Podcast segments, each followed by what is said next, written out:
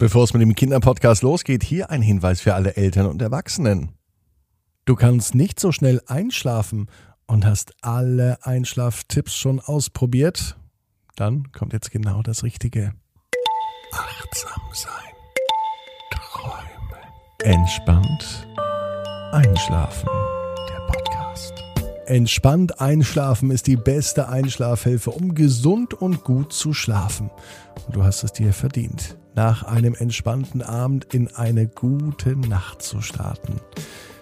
Ich bin Marco König. Jeden Abend gibt es für mich auch einen Kinderpodcast. Ab ins Bett, die tägliche Gute Nacht Geschichte. Und so viele Eltern kamen auf mich zu und haben gesagt, sie wollen auch einen Gute Nacht Podcast für Erwachsene haben. So ist die Idee für entspannt einschlafen entstanden. Entspannt einschlafen ist für dich gemacht. Hör es so, wie du es willst. Es erscheinen immer zwei Folgen. Eine Folge mit Musik im Hintergrund und eine Folge ohne Musik. Wähle die aus, die für dich angenehmer erscheint. Noch ein Tipp? Abonniere den Podcast, lade dir die Folgen herunter, dann kannst du dein Handy in den Flugmodus versetzen und entspannt einschlafen, auch offline hören. Entspannt einschlafen. Der Podcast. Ab ins Bett, ab ins Bett, ab ins Bett, ab ins Bett. Der Kinderpodcast.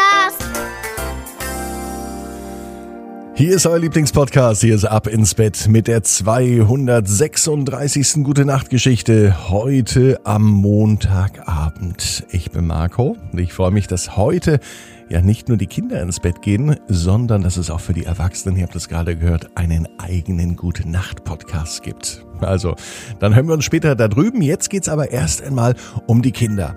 Und vor allem um eine richtig verdammt gute Nacht. Und die leitet man ein wie? Vielleicht mit einem Betthupferl. Wisst ihr, was das ist? Ein Betthupferl? Ne? Eine kleine Süßigkeit. Oder eine Geschichte. Und bei uns ist es eine Geschichte und die heißt heute auch Babsis buntes Betthupferl. Dazu gleich mehr. Vorher natürlich einmal bitte recken und strecken. Nehmt dazu die Arme und die Beine. Die Hände und die Füße und streckt alles so weit weg vom Körper, wie es nur geht. Macht euch ganz, ganz lang. Spannt jeden Muskel im Körper an und dann plumpst ins Bett hinein und ich hoffe, ihr findet heute eine ganz bequeme Position. Und irgendwie bin ich mir sicher, dass ihr heute die bequemste Position findet, die es überhaupt bei euch im Bett gibt. Hier ist die 236. Gute Nachtgeschichte für Montagabend, den 19.04. Babsis buntes Betthupferl. Babsi ist ein ganz normales Mädchen.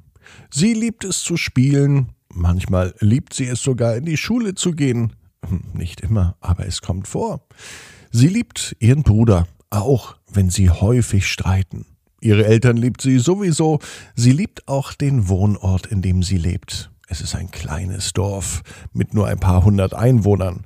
Ähm, viel gibt es dort nicht, aber Babsi fühlt sich sehr wohl und sehr zu Hause. Sie könnte sich niemals vorstellen, in einer großen Stadt zu leben. Das Dorfleben, das bereitet ihr viel Freude. Was Babsi aber nicht so sehr liebt, ist das ins Bett gehen. Die ganze Nacht ruhig liegen, die ganze Nacht schlafen und vielleicht nur träumen, aber keine echten Abenteuer erleben. Das findet Babsi nicht so gut. Dabei weiß sie, dass Schlaf extrem wichtig ist. Denn in der Nacht kann sich der Körper ausruhen. Energie tanken für den nächsten Tag. Doch was würde passieren, wenn man denn nicht schlafen würde? Diese Frage stellt sich Babsi oft. Was würde sie mit der vielen Zeit machen, wenn sie nicht jede Nacht acht, neun oder zehn Stunden schläft?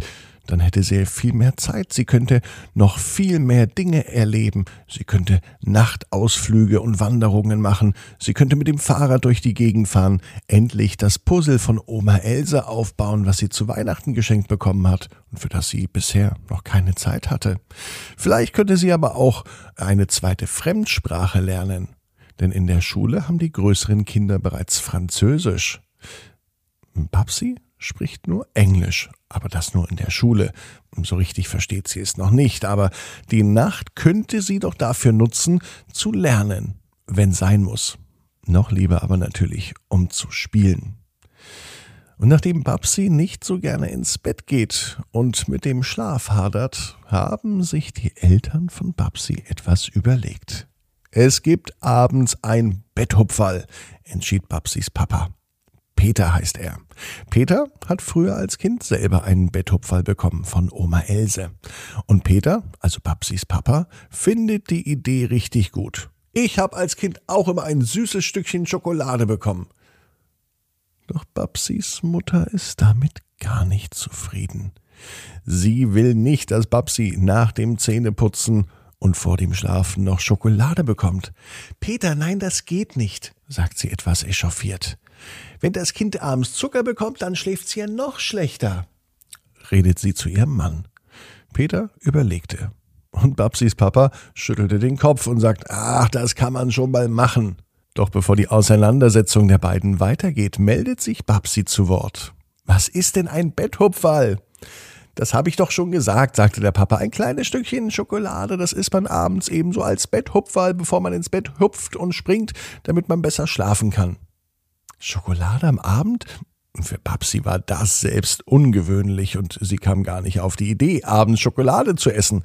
Vor allem mag sie Schokolade sowieso nicht so sehr. Lieber Lakritz. Dafür würde sie auch nachts aufstehen, um ein leckeres Stück Lakritz zu essen. Mit Schokolade allerdings äh, ist sie nicht unbedingt so zufrieden.